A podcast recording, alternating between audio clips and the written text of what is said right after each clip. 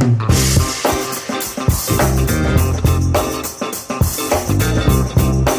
buenas a todos y a todas y bienvenidos bienvenidas a un nuevo episodio de Siempre puedes practicar surf, el podcast donde hablamos sobre temas relacionados con los recursos humanos, la gestión de personas, liderazgo o hasta la psicología.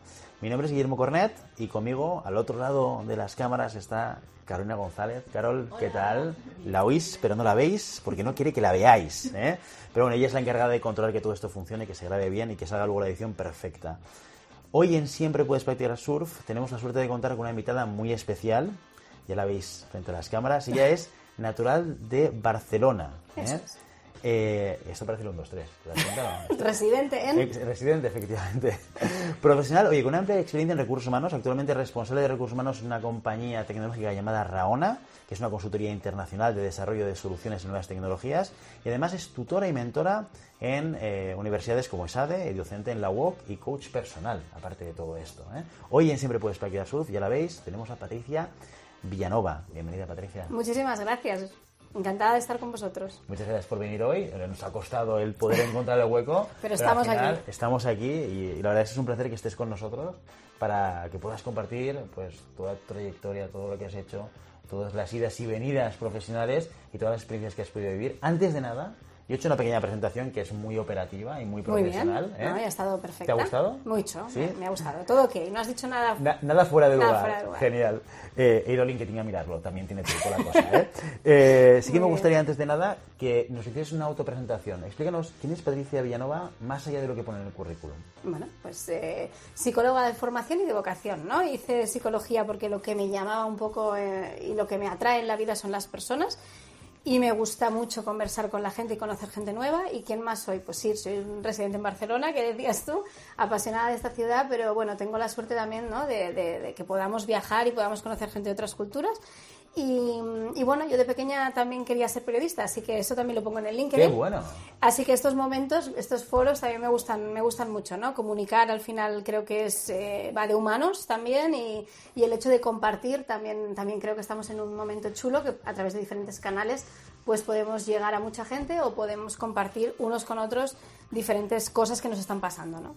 ¿Tú eres de esas que tenías psicología o periodismo dentro de la lista de universidades o tenías lo que era psicología y periodismo es como una vocación que Sí, tienes te, ahí te dentro? tengo que ser sincera y para va a quedar un poco vintage ya lo que voy a decir, pero cuando era chica eh, había una serie que era muy famosa aquí que se llamaba Periodistas. Eh, no sé si de Sí, una cadena tele- española. Exacto, de Telecinco, Antena 3. De Telecinco. periodista. Entonces, en ese momento sí que yo era súper fan y tal, y, y yo no sé si eso me debe influir o lo que sea, pero era mucho antes de la época de que tocara decidir. Y entonces, en ese punto de mi vida, yo quería estudiar sí, pe- periodismo.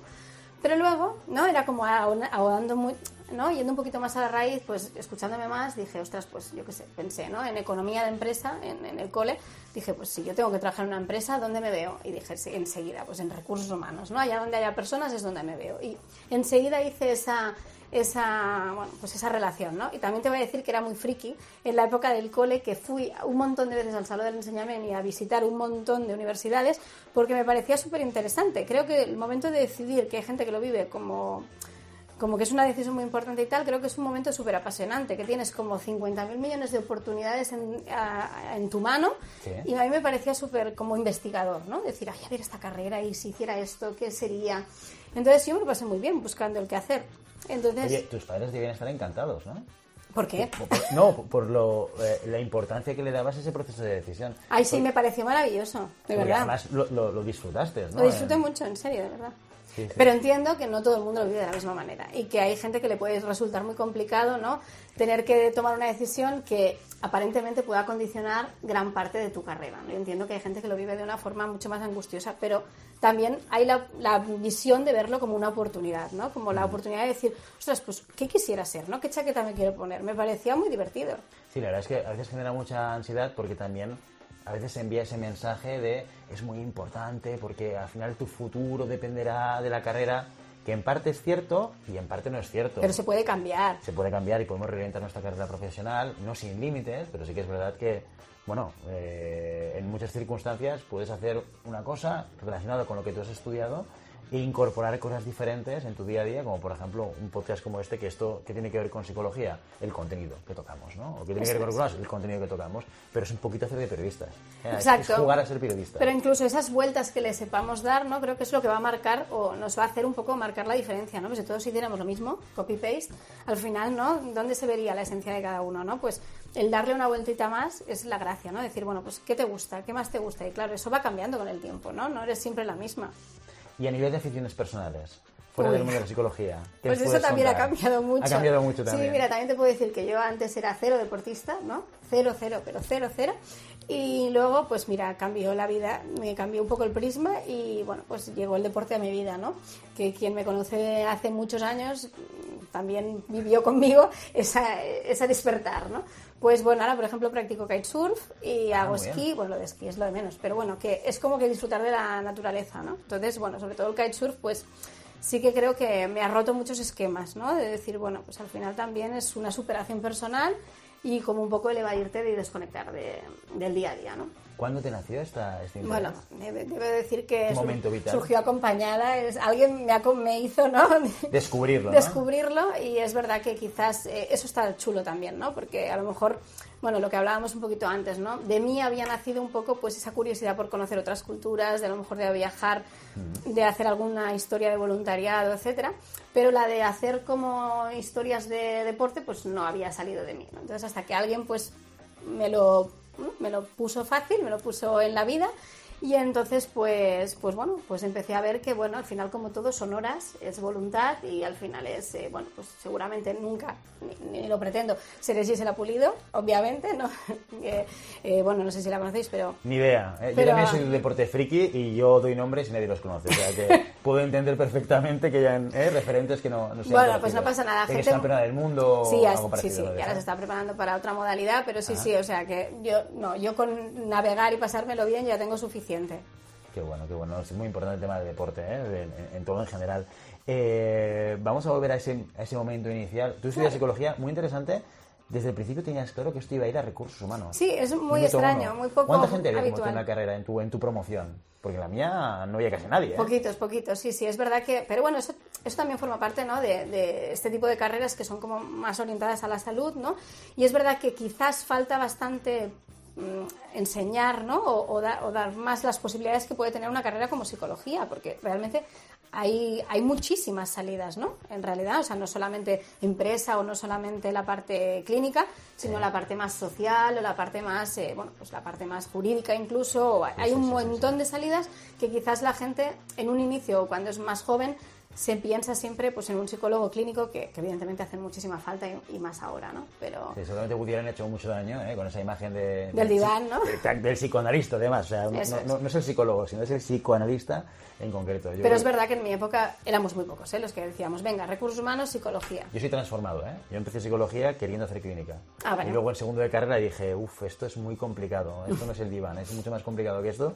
Y me pasé el tema de las organizaciones. Bueno, es complicado porque las personas somos complicadas también. Exacto, bueno, y, y efectivamente, y porque los problemas psicológicos, los graves, ¿eh? o sea, los, los- los que son, los que tienen una profundidad relevante, requieren de una inversión de energía vital muy grande para acompañar a alguien. No estamos hablando de acompañamientos de desarrollo de evolución competencial, que también pueden ser, eh, pues, requieren de un esfuerzo por parte de cada uno, pero cuando tienes una- un problema psicológico grave, esto ya es hablar de para- de palabras mayores No, no, y, totalmente. Y la necesidad que hay además en el día de hoy, ¿no? De, de- de que hubiera más mm, recursos al, al, al respecto de esto, ¿no? Porque realmente Totalmente. es un área que hoy en día, es- bueno, hay- hace falta muchísimo apoyo a la salud mental, ¿no? Totalmente. Bueno, hablaremos de esto, de salud mental también, porque Venga. yo creo que la pandemia ha puesto la salud mental en relieve para muchas organizaciones y muchas personas individuales. Sí, Pero sí. déjame llegar a- antes de llegar a ese punto, déjame que nos expliques sí, tú dime. un poco cuando acabaste la carrera, dónde empezaste eh, a, a trabajar, qué, qué tipo de entorno, qué tipo de empresa, a qué, qué hacías nada más acabar la carrera. Bueno, pues claro, nos remontamos hace muchos años, pero realmente pues he pasado por diferentes compañías y muy agradecida ¿eh? en realidad y, bueno pues seguro que, mm, que, es también muy bonito ir encontrando gente con la que has, con, has coincidido hace muchos años ¿no? pero bueno eh, realmente pues bueno eh, después de las prácticas ¿no? de la carrera pues entré en una ETT ¿no? que en aquel momento pues era una de las primeras salidas o Ah. una de las cosas bastante habituales que hacía mucha gente cuando salía ¿no? Tenía muy mala prensa, por lo menos en mi época, ¿eh? lo de ir a la ETT era... bueno era pero era una prensa- escuela en realidad también ¿no? Claro, sí, No, sí. Y al final es un trabajo como otro cualquiera. O sea, quiero decirte que, que igual que las consultoras de recursos humanos y, y vamos, fenomenal, pero que vamos, que sí que fue, mm, fue un aprendizaje muy interesante y además en un momento en el cual era muy diferente, era justo antes de, de la, de la crisis de 2007, con lo cual era un poquito antes. Y además era en un momento pues que había muchas también, muchas peticiones, era en un momento donde las ETTs tampoco estaban del todo especializadas o los consultores no estaban tan especializados como están ahora, Ah. ¿no? Por sectores y tal. Y bueno, yo lo recuerdo como un momento muy, muy chulo. Y bueno, pues Escuela, ahí fue escuela. escuela. y fue donde, bueno, una de las primeras experiencias que, que tuve, que luego vinieron muchas más, ¿no? Oye, ¿cómo notaste el gap este de lo que aprendiste en la universidad a lo que tú estuviste aplicando luego en el mundo laboral a nivel de recursos humanos? Bueno, antes de llegar ahí te diría que, que bueno, primero, ¿no? Es como uf, dos cosas, ¿no? Primero que cuando estás en la uni muchas veces tienes muchas ganas de correr, ¿no? Y es como, es muy divertido esta sensación, ¿no? Cuando estás en cuarto tienes muchas ganas de, de- de- de que llegue el momento de acabar y de acabar la carrera. Pero luego, ¿no? Es como con el tiempo dices, con lo bien que se estaba, ¿no? Es como, ¿no? Porque es verdad que es una época, aprovecho si hay alguien que está estudiando, que la disfrute, que, Que la la, viva, aproveche. que la aproveche, Sí, sí. que vaya al bar, que vaya, o sea, que no pasa nada, que vaya a clase, que estudie, pero que también vaya al bar, ¿no? Que esto forma parte de la vida universitaria. Que las vacaciones de dos meses y medio se acaban. Que las vacaciones de dos meses ¿Eh? y medio se acaban, sí, sí, pero bueno, a todo esto, ahora que me has preguntado, Sí, que cuando eh, empezaste a trabajar en la ETT, ¿qué gap veías Ah, sí. entre lo que habías estudiado y lo que te encontraste? Sí, claro, porque por eso te digo, yo te decía, ¿no? Que tenía como mucha prisa en terminar, ¿no? Y es como, bueno, dices, bueno, el mercado laboral, ¿no? Y bien, bien, creo que la uni a veces está un poquito alejada de la realidad del mercado laboral, ¿no? Que tampoco te esperas, no tienes ni idea de nada de lo que te vas a esperar allí, ¿no? Y es como, bueno, tenías tantas ganas de llegar y luego llegas y dices, ¿y ahora qué? ¿No? Es como unas bolas del desierto, ¿no?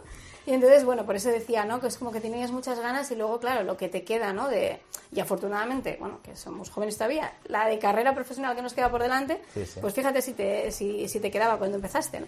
Y al final un poquito ahí creo que hay mucho gap, ¿no? Hay mucho gap y que realmente, pues, eh, bueno, pues las prácticas igual mientras estás haciendo la carrera se quedan muy cortas, ¿no? Y, y, y estás, y estamos muy alejados. Todo y que sí que es verdad que que poquito a poco va cambiando y se va trabajando más en, en casos prácticos y tal, pero creo que todavía está mm, bastante alejado el mundo académico del mundo, del mundo real. Yo yo también es mi sensación, mira, hace, eh, no sé si recuerdo si la temporada anterior o la anterior, ya no me acuerdo, eh, entrevistamos a un eh, profesor de la Universidad del País Vasco. Fíjate, estoy estudiando de memoria no me acuerdo del nombre tampoco.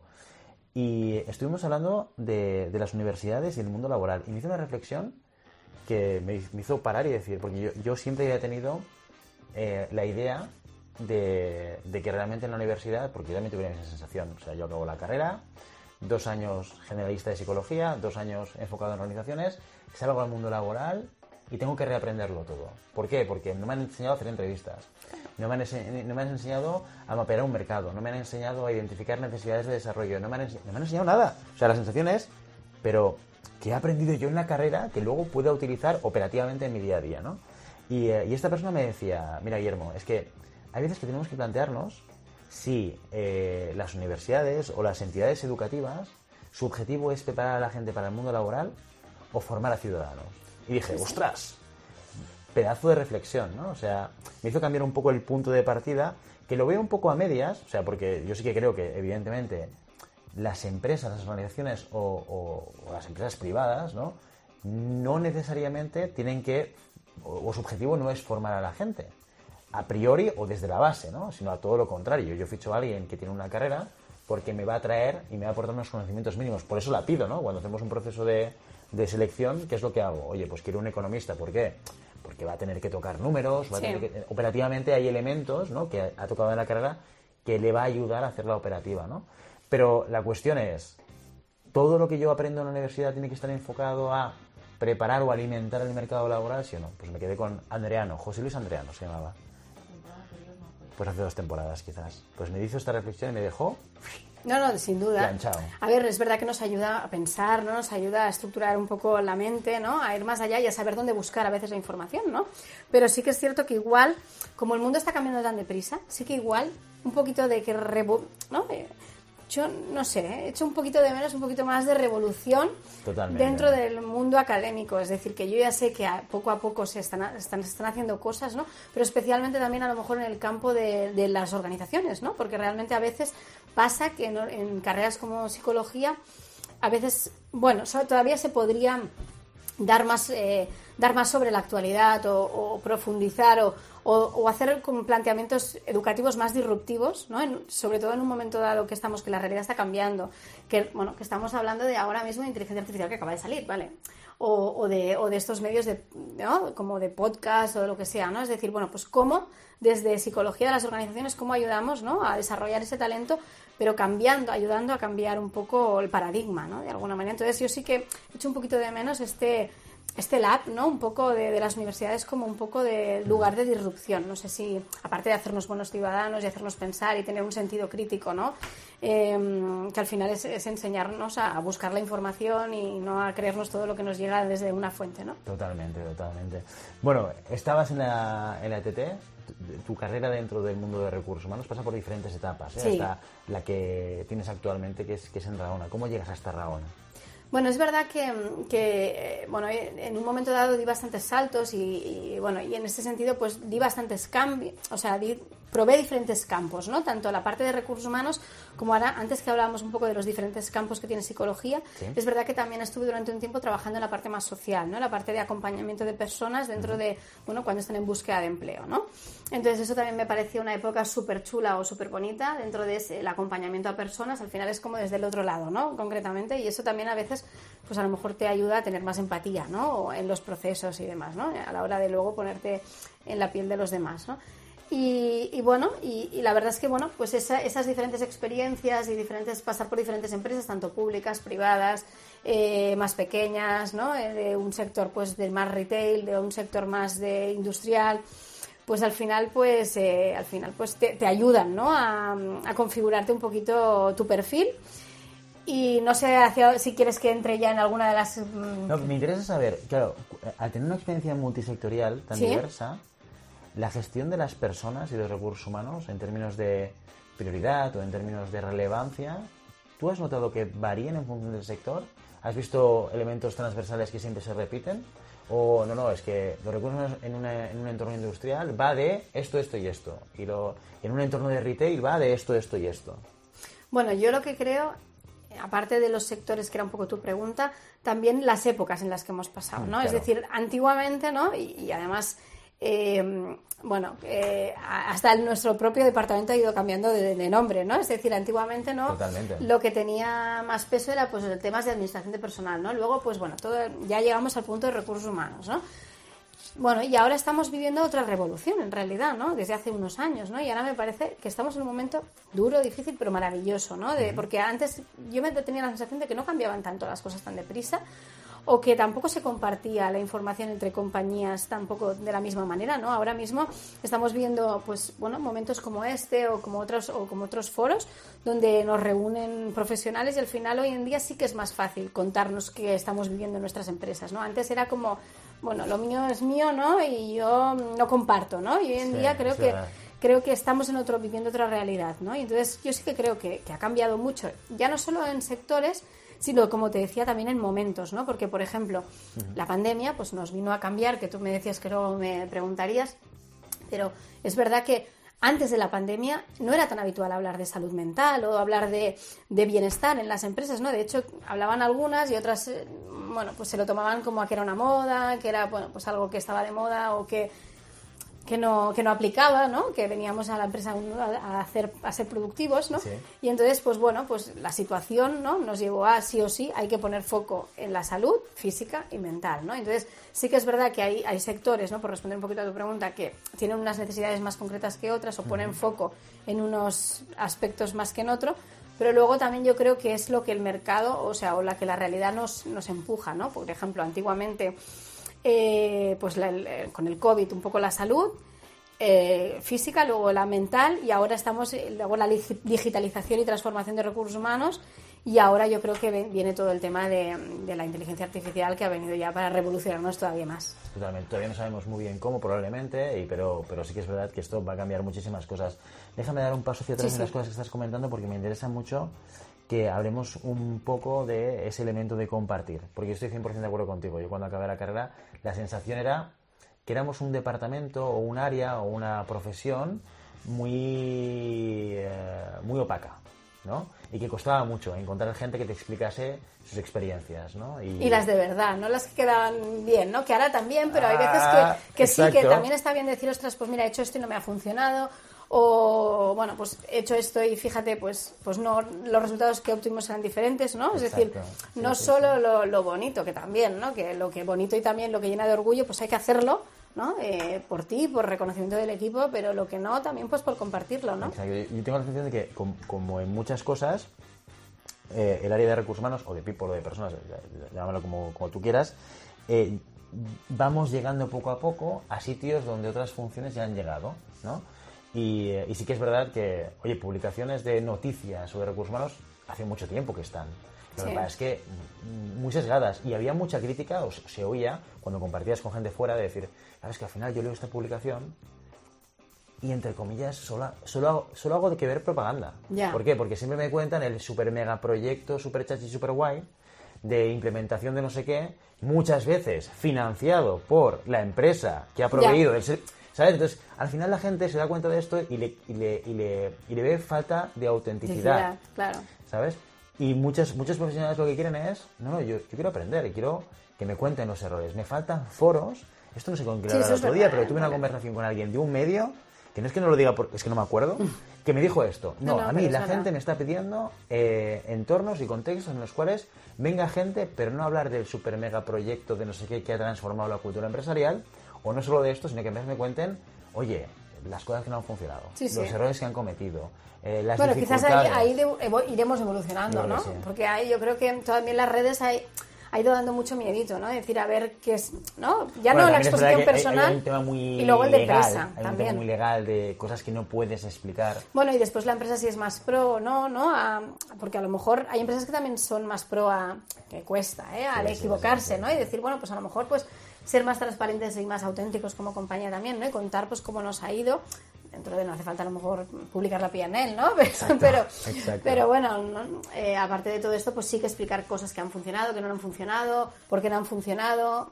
Bueno, pues al final eso es lo mismo que pasa con los emprendedores, ¿no? Con las historias, con los libros de los emprendedores famosos, ¿no? Que dicen, bueno, me estrellé 30 veces antes de tener éxito, ¿no? Bueno, pues eso te hace pensar de que el camino no es tan como tú imaginas, ¿no? en, línea recta. Totalmente. incluso a veces es contraproducente, porque es como cuando tú te vas a Google y vas a buscar algo y te ponen las valoraciones y pones 5 estrellas, eh, 11.000 valoraciones. ¿Qué piensas?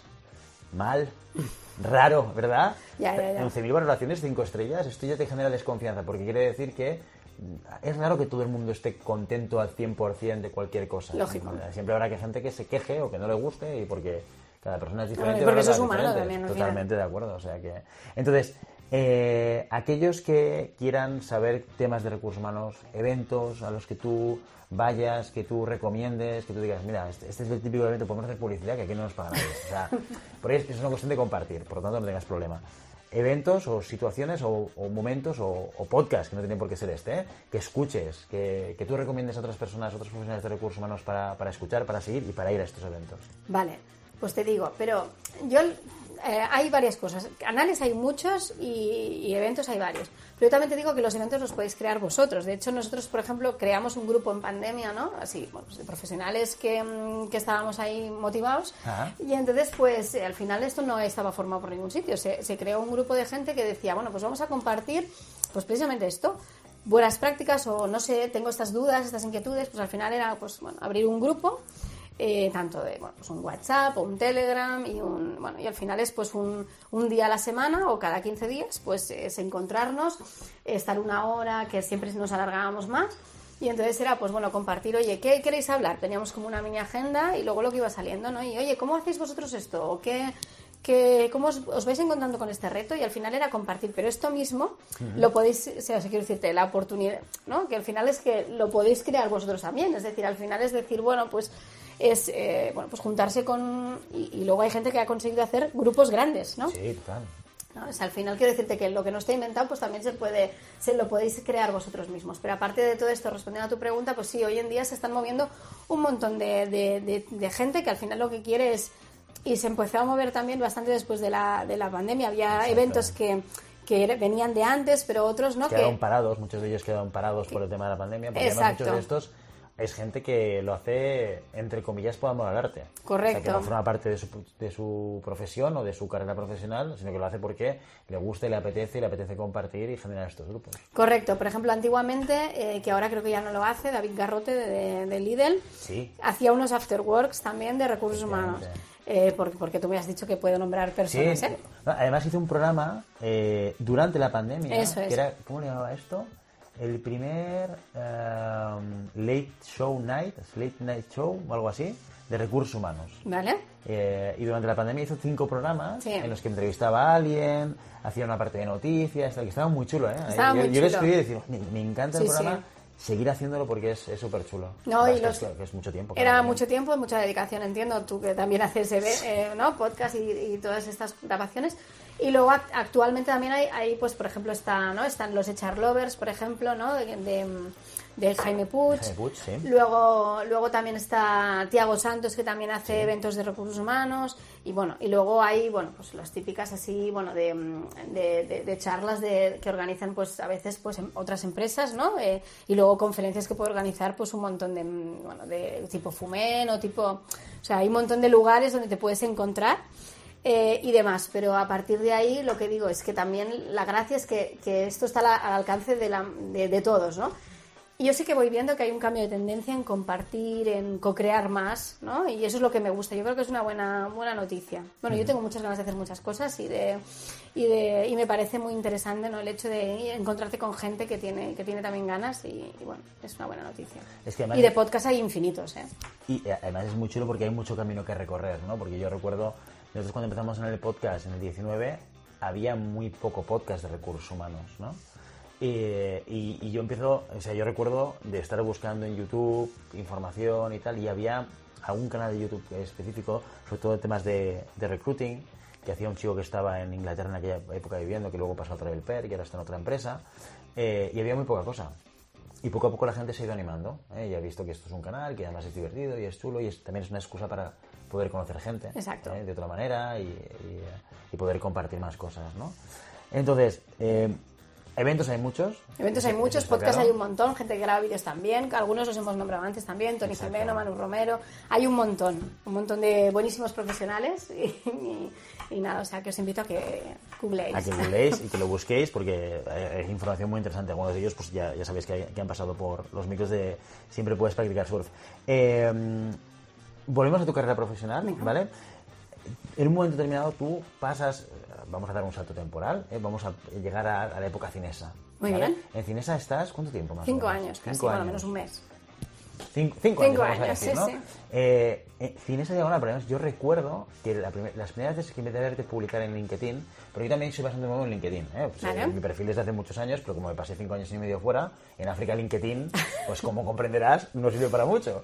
Entonces no lo volví a tocar hasta que volví. Y recuerdo tus publicaciones en Cinesa ya, Muy bien. ¿no? compartiendo cosas sobre Cinesa. Y siempre me preguntaba, ¿qué, qué es eh, o, o cómo se vive llevando recursos humanos en un sector como, como el de los cines, ¿no? Que, que ha pasado o que está pasando por situaciones, entiendo, complicadas, ¿no? Pues mira, es un sector, aprovecho, aprovecho porque me parece un sector apasionante, es un sector muy bonito para trabajar y además es que el cine tiene muchísima magia, ¿no? O sea. ¿quién, quién no recuerda, pues bueno, momentos típicos de la vida de una persona, ¿no? El primer beso en un cine, ¿no? La primera cita, eh, bueno, pues eh, la primera noche si tienes hijos de, soltero, ¿no? Después de dejando a tus hijos un, un día con los suegros o con los padres. O sea, que tiene mucha magia, ¿no? Como cliente. Pero bueno, trabajar en un, en, un, en un entorno como este también lo pone muy fácil a la hora de trabajar en recursos humanos, en cuanto a, que el, sector es muy chulo, muy atrayente, ¿no? Que la gente comparte la pasión, ¿no? De- de trabajar en un sector tan chulo. Luego es verdad que, que, luego, bueno, pues como sector, es un sector que, bueno, que hoy en día, pues, eh, bueno, ha pasado épocas duras, ¿no? Eh, especialmente también en la pandemia, por, bueno, por tener que estar encerrados, por, tener que cerrar, etcétera, y es un sector, eh, bueno, pues difícil, pero en ese sentido creo que es un sector que, que bueno, que, que, todavía le queda recorrido, ¿no? al cine en cuanto a que las plataformas están muy bien, pero cubren también un, bueno, pues un nicho, ¿no? En el que, bueno, pues eso no te quita nadie. Cuando estás en casa, abres, abres la tele, te puede acompañar siempre, pero como una de las propuestas de ocio, ¿no? Pues está el ir al cine, ¿no? Y dentro de, de, recursos humanos, pues fue una de las experiencias, en realidad, yo lo digo, más bonitas de mi, de mi carrera, ¿no? Yo disfruté muchísimo trabajando allí. Así que no sé, pregúntame qué más eh, quieres saber de, de, los retos que había. Exacto, ¿cuáles son los retos principales que tenías en, en Cinesa? Bueno, pues había muchos. Depende de la época también fue bueno, pues fueron cambiando, ¿no? Pero, pero bueno, al final era un poco transmitir precisamente uno de los proyectos fue transmitir, eh, bueno, que ahora pues eh, habría que darle la palabra a las personas que trabajan ahora en la compañía, ¿no? Pero uno de los proyectos realmente fue pues eso, ¿no? El, el, continuar transmitiendo desde todas las áreas de, recursos humanos esa magia, ¿no? A, a, los empleados para que luego realmente esa magia realmente se bebiera, se bebiera y se viviera en en, el cliente, ¿no? De alguna manera, con lo cual era darle un giro a todos los procesos de recursos humanos, eh, un poco que transformarlo junto a esa magia, es decir, pues bueno, pues cambiar un poco las job description o cambiar los puestos de trabajo a un rol más mágico, ¿no? Ah. Cambiar todos los procesos un poco, pues, eh, a esa nueva visión, ¿no? Eh, de la compañía en ese sentido, con lo cual ese fue un reto, por ejemplo, otro reto anterior fue pues cómo hacer los, bueno, hablamos en pandemia, pues era pues cómo hacer los cines seguros, ¿no? Y sobre todo transmitir, ¿no? Toda esa formación inicial de cuando íbamos a abrir los cines, pues cómo hacer que fueran seguros y que de verdad para que luego transmitir esa seguridad cuando los clientes vinieran, ¿no? Realmente y, y que eso fuera posible, que transmitir una cierta normalidad. Eso fue otra de las realidades que se vivió en un momento que nadie esperaba, ¿no? Y antiguamente pues había habido otros, otras realidades, ¿no? Pues otros retos que tuvo la compañía hace muchos años fue, bueno, pues de cambiar cambiar de, manos, ¿no? Y pasar a un rol mucho más internacional, con lo cual cambió la estructura de toda la compañía, ¿no? Pero bueno, tú también has trabajado en empresas muy grandes que también has vivido... Sí, la parte internacional siempre es complicada, ¿eh? el, el elemento multicultural, ¿no? Y el cómo enganchar, ¿no? Roles más matriciales, roles más eh, jerárquicos y, esto genera ¿Y cómo va cambiando la organización? Si cambian las manos o cambia la estructura, y las personas, ¿no? Y, las cómo las personas se pueden ir adaptando a los diferentes puestos. Es un retazo. Un retazo, pero trabajar en entornos también internacionales es muy chulo, ¿no? También dentro de lo que es las, los equipos y, y dentro del baje y aprendizaje, pues también es, es una, os lo recomiendo, es también una experiencia muy chula. ¿Cómo es el futuro del sector? Ahora no hablamos de recursos humanos, pero me entra curiosidad. Bueno, claro, yo ya no estoy ahí, pero yo espero que sea positivo, ¿no? O sea, que quiero decir que yo les auguro, yo espero que las salas de cine tengan muchísima vida, ¿no? Y mucho recorrido, porque realmente sería muy triste, ¿no? Eh, imaginar un futuro sin, sin que somos una generación que hemos pisado cine. Exacto. Claro, que esto es diferente. Yo no sé mis hijos cuánto... Bueno, igual ahí también está el hecho de, de que les tengamos que enganchar, ¿no? Igual sí que es cierto que por otro lado a lo mejor habría que darle una vuelta, ¿no? claro, eso también requiere inversión, ¿eh? O sea, claro.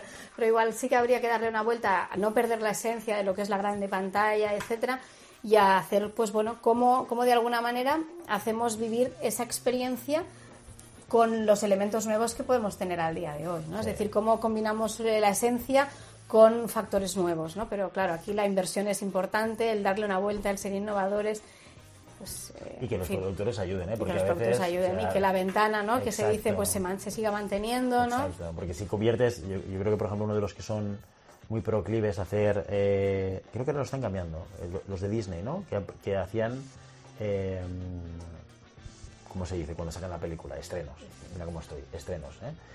Cuando hacían estrenos, hacían al mismo tiempo en digital y en cine. Claro, esto hace mucho daño al cine. Sí, Hay mucha gente que ya no va al cine, ¿no? La verdad que sí, eso sí que estaría bien, pues bueno, que los acuerdos ¿no? que, que tienen estas grandes compañías en cuanto a la ventana se mantuvieran, ¿no? Pero bueno, eso ya es un sector que ya no, no es el mío ya. Veremos a ver cómo evoluciona, pero sí que es verdad lo que tú dices también. Eh, yo, por ejemplo, con mis hijos tenemos el momento cine. Pues somos muy fans de Marvel, entonces mi mujer no lo es, así que es mi momento con mis hijos. Hombre, ¿eh? es, muy chulo también. Cuando ¿eh? sale una película de Marvel, me voy con mis hijos al cine, los tres solos, a meternos de palomitas hasta arriba y ver la película. Entonces yo, yo espero, pienso, creo estoy creando, creando un recuerdo chulo para mis hijos. De cuando sale la película, pues una vez cada dos meses tenemos ese momento juntos y, y ver la película juntos y disfrutarla. Es como que a quien le gusta un deporte o sea el fútbol o lo que sea, pues de vez en cuando ir con su padre a verlo, ¿no? Que también genera una emoción, ¿no? Y un recuerdo, ¿no? Que, Sí, sí, sí. que pasa de padres a hijos, ¿no? Pero bueno, yo te voy a decir que fui a ver en Navidad Avatar al cine Sí. y que realmente era una peli para verla en el cine. ¿Sí? ¿Te gustó? La 2 me encantó. Sí, hostia, me da mucho miedo verla. ¿Por qué? ¿Porque te da Porque- miedo que te desencante? no, porque me dio mucha pereza la 1. Ah. La 1 no me gustó mucho y Bueno, no sé. no sé. es un sec- bueno, o la te gusta o no te gusta. ¿Sí? Eso como todo. Fui cuatro veces al cine a ver la primera. A ver la ¿En primera. serio? Pues tienes que ver la segunda. ¿Y la 2 qué? No la he visto. Pues la ¿No la has visto todavía? Es muy bonita, la verdad que es una peli para ir a verla en el cine, en serio, independientemente de, de todo, pero es, es de esas, ¿no? Que de esas pelis que, que sí que lo vale. Pues tomo la palabra, ¿eh? Lo, lo- lo haré, iré con mis hijos a ver Avatar 2. Genial. Cinesa y después de Cinesa cambio de sector radical y te ¿Sí? metes en el follón de la tecnología. Eh, Cuéntame esto. Sí, sí. Bueno, mira, no sé, al final la vida son cambios, ¿no? Y entonces, bueno, pues eh, todo, todo también, bueno, pues eh, te ayuda, ¿no? Al final a mí sí me apetecía también pues ir a un sector pues diferente, ¿no? Un poco, pues bueno, al final si hablamos de, de compartir experiencias, ¿no? Pues también pues por también por ser más empleable, ¿no? También es decir, de cambiar de sector, de, de ver otras realidades, ¿no? Y de, y, de, y de enfrentarme con otros dilemas y, retos, ¿no? Y al final es un poco eso. Ahora tengo otros retos, ¿no? Muy diferentes, ¿no? Nada que ver. Nada que ver. Y, y bueno, es verdad que sí que, que, bueno, he hecho de menos pues también esa pasión, ¿no? De esa diversión, ¿no? De, de trabajar en un sector donde la diversión era, era bueno, pues eh, bueno, pues era la razón de ser, pero es verdad que ahora, pues bueno, pues tengo otras cosas, como por ejemplo, pues estar al día de, las nuevas tendencias, como por ejemplo lo que hablábamos antes de la inteligencia artificial, ¿no? Es decir, bueno, pues ahora tenemos muchas posiciones abiertas de inteligencia artificial, estamos, eh, bueno, pues creando nuevos equipos, etcétera. Entonces eso también, aparte del reto, de los retos que pueda haber, pues también es apasionante, ¿no? ¿Cómo llevas esto de entrar? Porque además hemos hablado muchas veces en el programa de las dificultades del sector tecnológico, porque esto no es una sorpresa para nadie Claro. y tal. Bueno, pero todas las compañías las tienen, no solamente las del sector tecnológico, para captar estos tipos de perfiles desde Eh, todas las empresas. Total. Sí, es cierto, pero no- no sé si compartes conmigo esta- este punto de vista. Tengo la sensación que cuando hablas de una empresa que es consultoría tecnológica, como es el caso de Raona, ¿Sí? la dificultad es adicional. Porque tengo la sensación de que hay mucha gente que prefiere trabajar en la empresa final, ¿no? o por periodos, y que la consultoría es como, no, yo si trabajo, mm, quiero irme a la empresa final. Porque tienen la sensación de que es un entorno menos cambiante, o más seguro, o más estable, o ve tú a saber por qué. No sé Sí. si tienes esta sensación como yo, viendo candidatos y haciendo Sí, propuestas. hombre, ¿no? claro que sí, que puede, es una de las cosas que, que- que puede pensar mucha gente. Al final eso no deja de ser también ideas preconcebidas en muchas ocasiones, ¿eh? hasta que no entras o no...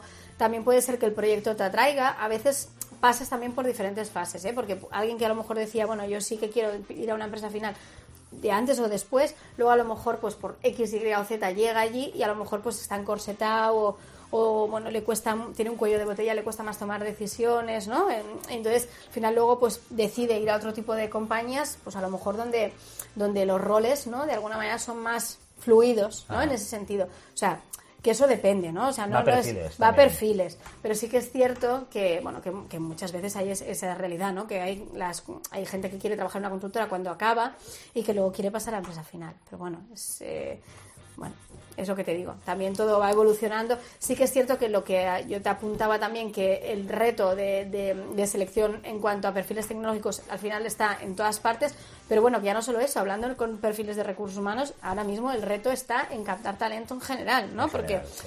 eh, en- en- tú, yo hablo con, con amigas y con otras profesionales de otros o, o profesionales de otros sectores y al final mm, esa misma realidad les sucede con posiciones del ámbito tecnológico y no tecnológico, ¿no? Y, y la realidad de empresas que tienen un- un- unas condiciones donde está el presencial, híbrido o remoto, ¿no? En este caso nosotros ahí sí que jugamos en, en- en- en ventaja, en que nosotros sí que tenemos mucha facilidad en cuanto a horarios, en cuanto a trabajar en remoto, con lo cual a lo mejor hay empresas más finales o más tradicionales que sí que Están más encorsetadas, están más ¿no? encorsetadas, Que les- les cuesta ¿no? más. por, por darte una de cal y una de arena de lo que tú me comentas ¿eh? Total, totalmente, totalmente. ¿Y qué tipo de acciones hacéis para intentar atraer a más talento o mejor talento a Raona?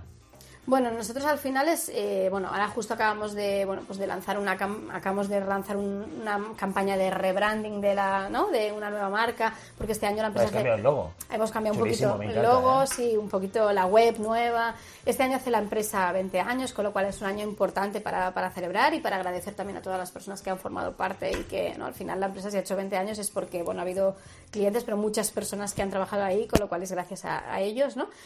Y, bueno, en cuanto a recursos humanos, pues ahora también hemos lanzado pues bueno una campaña de recursos humanos que hasta ahora no teníamos, etcétera, etcétera. Y bueno, pues pues bueno, ¿qué, qué más nos ayuda? Sobre todo pues esa, esos valores o esa manera de funcionar que yo te decía, ¿no? En cuanto a que a lo mejor hay personas que sí que encajan más con nuestro con nuestra empresa, pues que son pues eso, lo que te digo, que, que no les gusta trabajar en una empresa donde esté todo procedimentado, donde haya mm, eh, pues es como te diría yo, pues todas las categorías, ¿no? Que han de pasar X mm, tiempo para pasar Para de este categoría, punto, ¿no? sino que aquí al final mm, eh, queda muy bien en la galería decir que los límites te los pones tú, pero un poquito sí, es decir que realmente tú entras con una posición, pero realmente eh, no está todo muy procedimentado, es decir, si tú tienes ganas, si tú te buscas un poco la vida y demás, pues al final ¿no? Puedes hacer crecer el, el rol en función de también tu motivación y, y lo que Correcto, poner, ¿no? incluso ahora, ¿no? Que estamos pues creando puestos de trabajo nuevos con la inteligencia artificial, pues bueno, gente que entró para una cosa y ahora está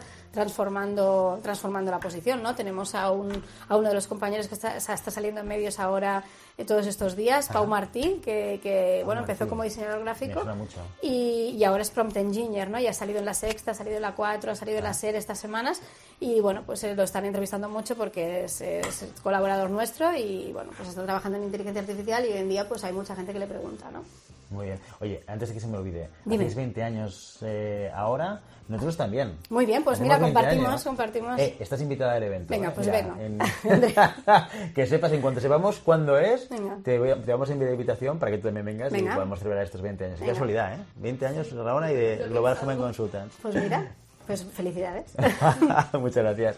Eh, salud mental, ahora sí. ¿vale?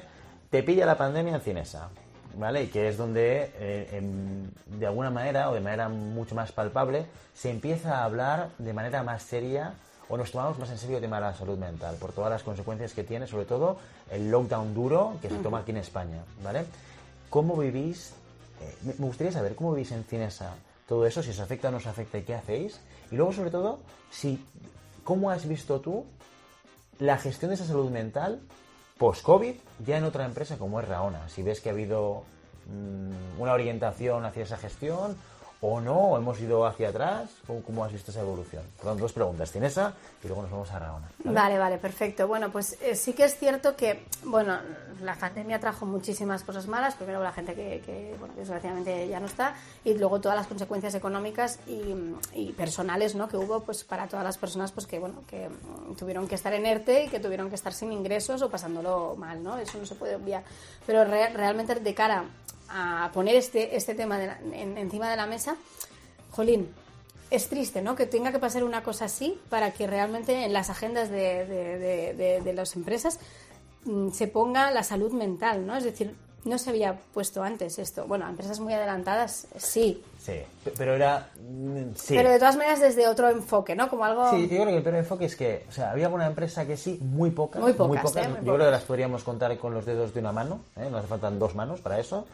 Pero lo peor, no- yo creo que no era eso, lo peor es que para el resto del universo era un absurdo hablar del tema. O sea, no es que dijese, es que no está en la agenda, es que me parece de risa que plantees que yo como empresa Sí, sí. tengo algo que hacer con la salud mental. No, o sea, claro. que el punto no era cero, Bueno, el punto porque, era negativo. Claro, porque, porque siempre se ha visto, ¿no? Que, que, bueno, esa barrera, ¿no? De lo personal y de lo profesional. Total. Entonces esto era como, bueno... Forma ¿no? parte de otro universo, que no es este de aquí. Y dentro de esta concepción o de este de este universo de frases ¿no? que hay por el, por, el, por, el, por la vida, ¿no? Es como que hay que había, había mucha gente que te decía que, que uno tenía que venir ya contento de casa Motivado, y motivado Hay que de venir casa. motivado de casa. Que evidentemente hay como la parte de, de, bueno, pues ahí son las dos partes, ¿no? Por un Total. lado hay una parte interna de que tú tienes que, ¿no? Hay que vivir ilusionado, como decía Luis Galindo, si no me equivoco, ¿no? Hay que generar esa ilusión. Ya cuando hablamos de ilusión, ¿no? De bienestar o de salud mental.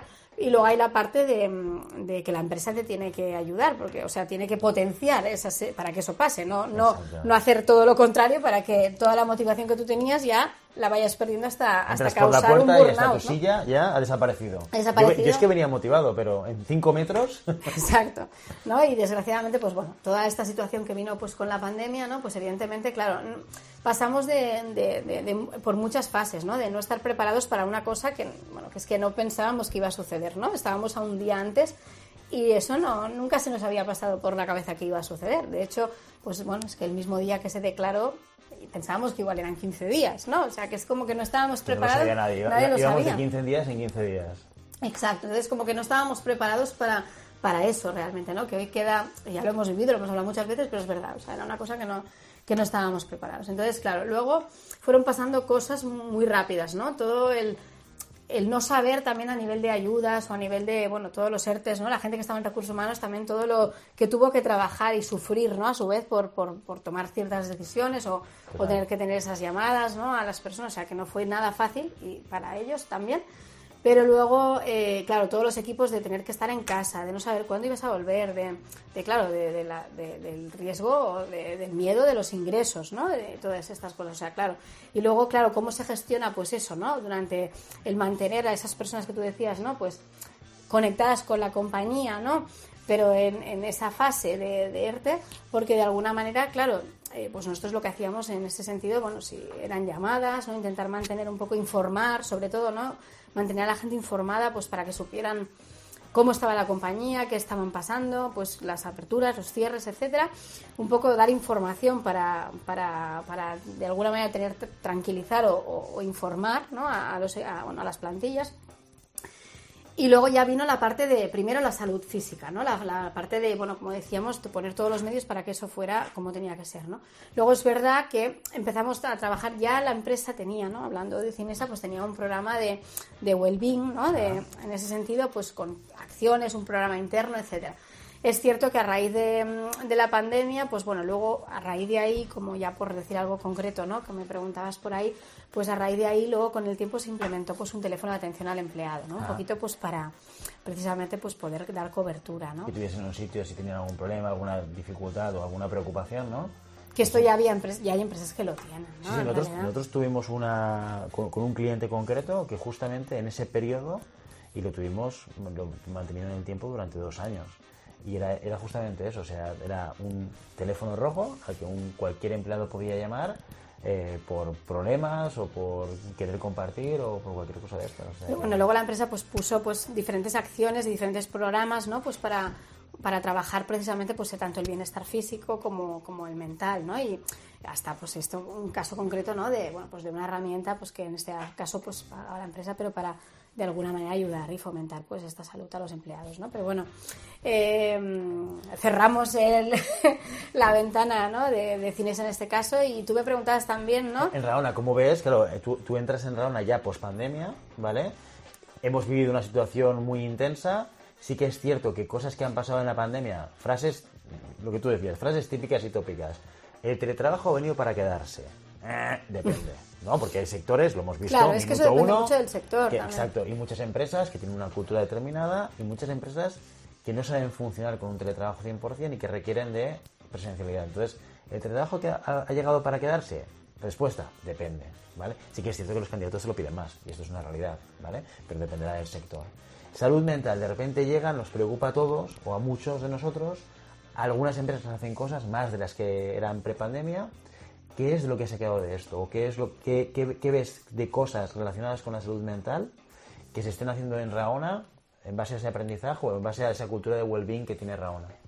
A ver, yo creo que sí que es verdad que el sector, claro, cambia mucho, ¿no? Porque, claro, estábamos contando una realidad, ¿no? Que aquí es totalmente distinta, ¿no? Aquí realmente la empresa ya trabajaba, ya tenía teletrabajo, a pesar de que no era tan 100% como es ahora, pero claro, es un sector muy distinto, precisamente, claro, nosotros eh, del sector que veníamos hablando antes, pues esto no, claro, fue una realidad que vino sobrevenida, ¿no? En cambio aquí, pues ya, ya era algo que por el sector, pues ya eran dinámicas que ya existían, ¿no? Ajá. Entonces, claro, realmente aquí no supuso tanto cambio de un día para no fue tanto cambio drástico a pesar, bueno la empresa estaba como un poquito más preparada para ese cambio en ese sentido y, y bueno al final lo que pasó es que realmente pues facilitó mucho más a que esto fuera ya algo como una cultura, ¿no? De, de, bueno, pues de trabajar en, en remoto, si estás más o, más o menos pues cerca y pues bueno, pues si podemos ir a la oficina, pues vamos un poquito pues para mantener, pues para vernos y para trabajar de alguna manera colaborativa, pero que si vives en,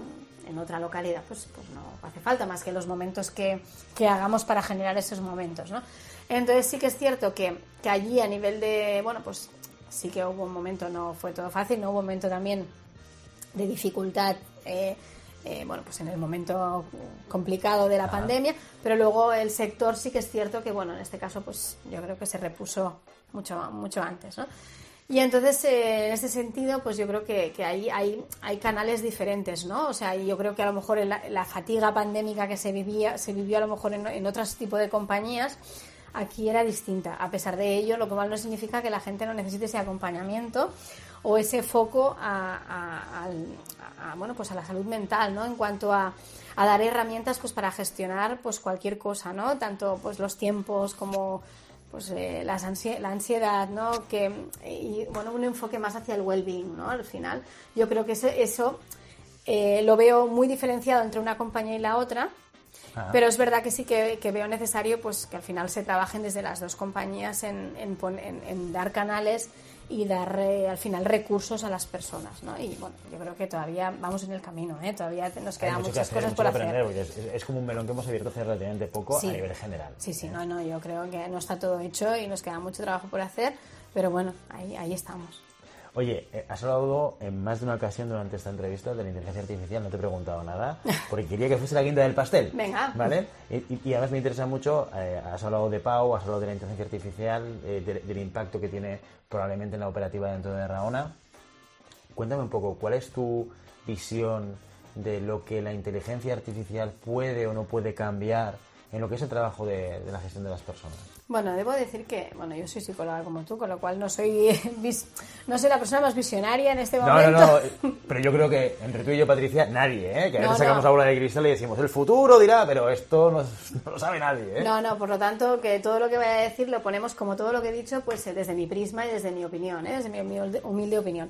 Pero sí que es cierto que, vamos, que lo que ahora, ¿no? Estamos, hemos estado todos unos meses flipando con, con el chat GPT, ¿no? Y ahora con el 4, ¿no?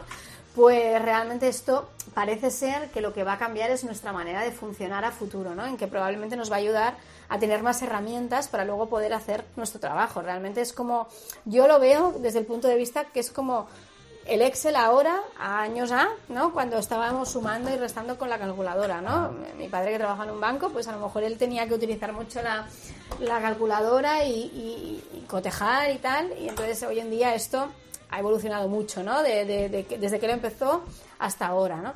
Pues probablemente lo que nos va a pasar con la inteligencia artificial va a ser un poco lo mismo, ¿no? Es decir, que, que nos va a revolucionar mucho también en nuestro día a día de nuestro trabajo, pero también tiene sus riesgos, pero también para ayudarnos en realidad, ¿no? O sea, como, como que nos va a ayudar a, pues eso, a poner en valor, ¿no? A, a poderle dedicar tiempo a muchas otras cosas y a juntar, ¿no? A que nos diga, pues ahora es, con esta herramienta junto esto, junto lo otro, y entonces te hace, pues, te dé una solución y tú a partir de ahí, pues construyas otra, ¿no? Totalmente. Mira, me- me gusta mucho el ejemplo que has puesto de la calculadora. Hace muy poquito veía un post, creo que era en LinkedIn, que, que aparecían imágenes de no sé qué año, pero igual en los años 20 o algo así, hace mucho tiempo, cuando se empezaron a fabricar las primeras calculadoras de uso doméstico y se empezaron a utilizar pues, en los colegios, pues un montón de profesores saliendo a la calle que- manifestándose en contra del uso de la calculadora que se tenía que prohibir porque esto hacía que los niños y las niñas pues no tuviesen que desarrollar el cálculo numérico mental y bla bla bla bla bla ¿Y qué ha pasado? Que al final, ¿qui- ¿quién se imagina hoy eh, ir al colegio y a determinados niveles, pues mis hijos son pequeños y no llevan calculadora, tienen que aprender a tabla de multiplicar, pues como todo Kiski, ¿vale? Claro. Pero llega un momento en el cual la calculadora es una herramienta. Cuando tú ya sabes cómo tienes que hacer las- los cálculos, la calculadora va a hacer más rápido que tú. ¿no? Y, ya no te imaginas un colegio sin una calculadora a determinadas edades. Yo creo que aquí coincido contigo que va a pasar, acabará pasando lo mismo. Hay a veces una tendencia al miedo, a lo desconocido y Pero al- eso es humano, en realidad, Totalmente, ¿no? totalmente. Eso es humano. Y eso también nos pasa con las otras culturas, en realidad, ¿no? Por hacer un símil de cosas que a veces tampoco tenemos que seguir trabajando ahí, ¿no? Es decir, también nos pasa con, con lo desconocido, ¿no? Con otras culturas, con tal, que tenemos ese miedo y, y por lo tanto ese rechazo, ¿no? Con lo mismo que pasa con, con, con estas personas que a lo mejor dicen, ay, la inteligencia artificial nos va a quitar sitios de trabajo. Eh, bueno, pues va a transformar seguramente, pero lo mismo que pasó con Internet, ¿no? Y yo creo que no podemos ir en contra de esa ola. Eso va a venir y hasta aquí, ¿no? Como, pues al final nos va a pasar un poco con, como con Internet. y, y, por eso yo creo que ahora no somos conscientes de todo lo que nos va a cambiar. Totalmente. Porque no está todavía, nadie lo sabe. Totalmente. Eh, ¿Tú ya has incorporado eh, ChatGPT en tu día a día? Sí, sí, seguro que lo podría utilizar para muchísimas más cosas más, pero cuéntanos, sí. cuéntanos. No, no, ¿Para lo, qué utilizas? No, el, lo el utilizo, lo utilizamos, pues, bueno, pues evidentemente, pues para elaborar una job description o un anuncio o para X cosas, ¿no? Para, pues, mm, para elaborar un comunicado, para, lo podemos utilizar, pero claro, luego la gracia es utilizarlo de base y Y transformarlo. y transformarlo, es decir, ¿no? Porque ahora tú también decías los miedos que puede dar, ¿no? Pues evidentemente eh, que la gente puede decir, no, ostras, pues los es- jóvenes no van a pensar, ¿no? Pero bueno, al final es una herramienta. La gracia de todo esto es que tú lo uses como base y luego eh, pues le des una vuelta, ¿no? Crítica, le, lo alimentes con- de los otros conceptos, de Y cosas Pongas prácticas. en duda lo que dice también. Pongas en duda. Hombre, porque le falta todavía mucha... Exacto. O sea, no, bueno, no está todavía alimentado de, de todas las respuestas ni de todas las cosas que. Totalmente. todas las preguntas que pueden haber. No, y además que al final la base de conocimiento del sistema no deja de ser toda la información que está en Internet, que sabemos que hay información Bueno, ahí. que es correcta, que es incorrecta, eh, manipulada, a veces incorrecta, no manipulada, porque la gente también se equivoca. Entonces, al, al final la base de la información no deja de ser exactamente la misma, lo que pasa es que te la traduce una inteligencia artificial que yo, yo a veces pienso que es como el Google 4.0, ¿no? Porque no es que tú hagas una, una búsqueda de palabras clave, sino que haces una pregunta y él hace la búsqueda inteligente para ver dónde están las respuestas. Yo, yo a veces lo utilizo Correcto. para hacerle preguntas concretas el, ot- el- el otro día. Hace una semana estaba con mi mujer en Venecia y mi, mujer me decía, Guillermo, yo creo que en el centro de Venecia, en la parte histórica, yo creo que aquí la mayor parte de casas están inhabitadas. ¿Qué es lo que yo hice? Vamos a preguntarle a ChatGPT. Muy bien. La abrimos y dije, oye, ¿cuántas? Y dio un número que no nos cuadraba mucho porque decía que era como el 70% de las viviendas estaban ocupadas. Y estando allí no te da la sensación. Pero ¿quién soy yo para poner en duda ChatGPT? También te lo digo, ¿eh? que, que no me puse a calcular. Pero cosas como esta, que, que hubiese sido una búsqueda en Google y, y- y una lectura de diferentes artículos buscando cuál es el que, te da Varias dato. páginas a lo mejor. ¿no? Exacto, porque además es un dato como muy concreto. Eh, con el chat GPT es como, es una fase ¿no? de desarrollo posterior a, a Google. Ahora hay que darle, Sí, hay sí. que darle un poquito más de Bueno, y, contenido. y evolucionará mucho. Sí, sí, sí, sí. Que por cierto es bonito que es Venecia. Oh, precioso. Yo es que estudié en Padova Oh, durante un año. Entonces suerte. Venecia la conozco mucho de noche. qué suerte. qué suerte la tuya. Sí, sí, la verdad es que no me puedo quejar, no me puedo quejar. Oye, eh, y eh, el chat GPT tú ya lo estás introduciendo en Raona, aparte de, eh, dentro de lo que es el mundo y el universo de la inteligencia artificial, ¿dónde os estáis metiendo ahora?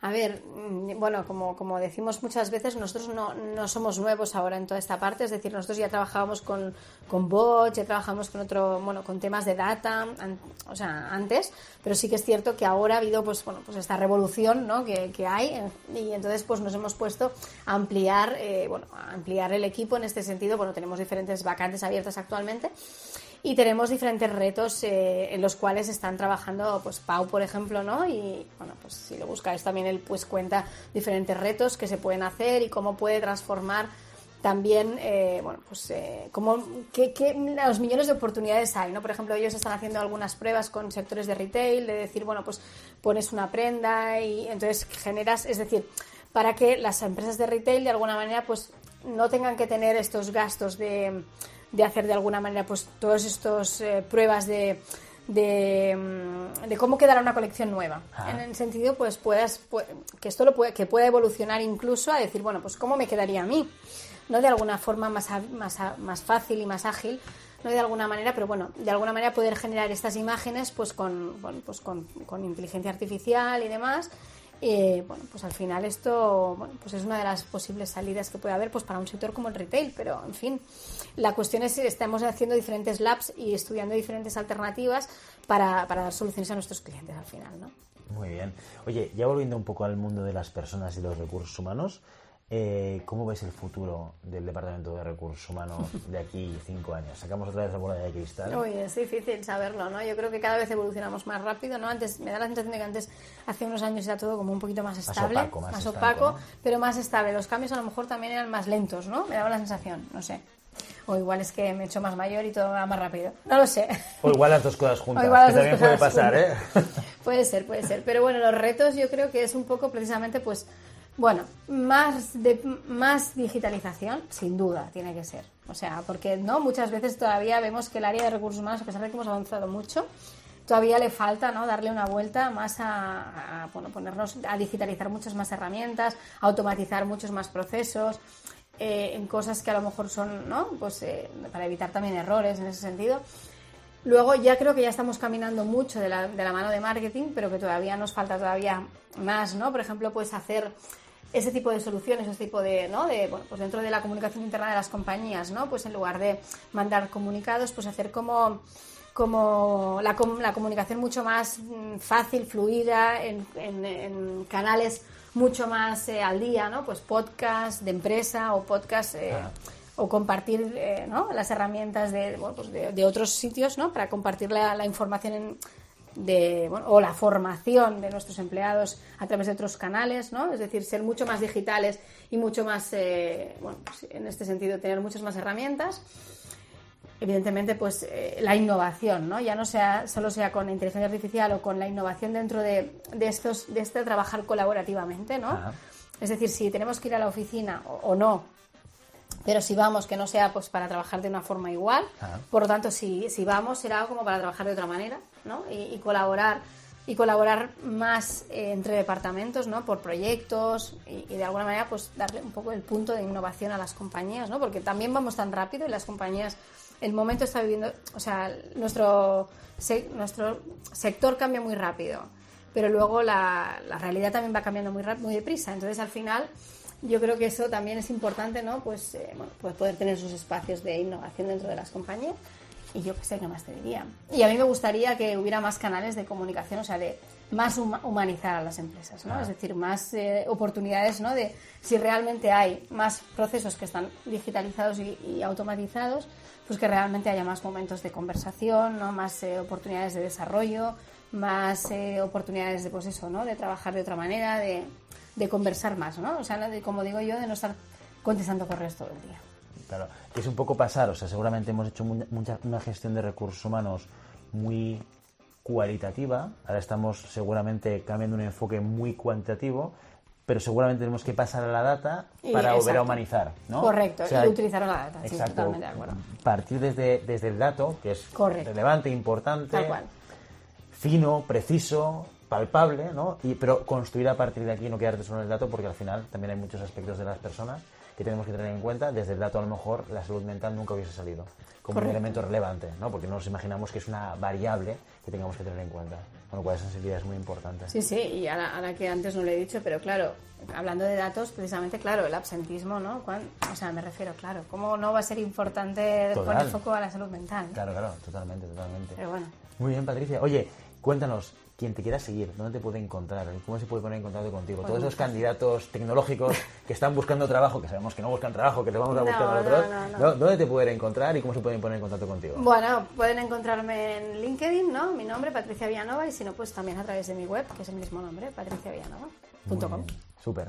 Muy bien, Patricia. Oye, pues muchísimas gracias por venir al podcast hoy. Gracias a vosotros, me lo he pasado muy bien. Tantas cosas ¿eh? que podríamos estar hablando y hablando y Sí, la hablando. verdad que sí, se me ha hecho muy corto, ¿eh?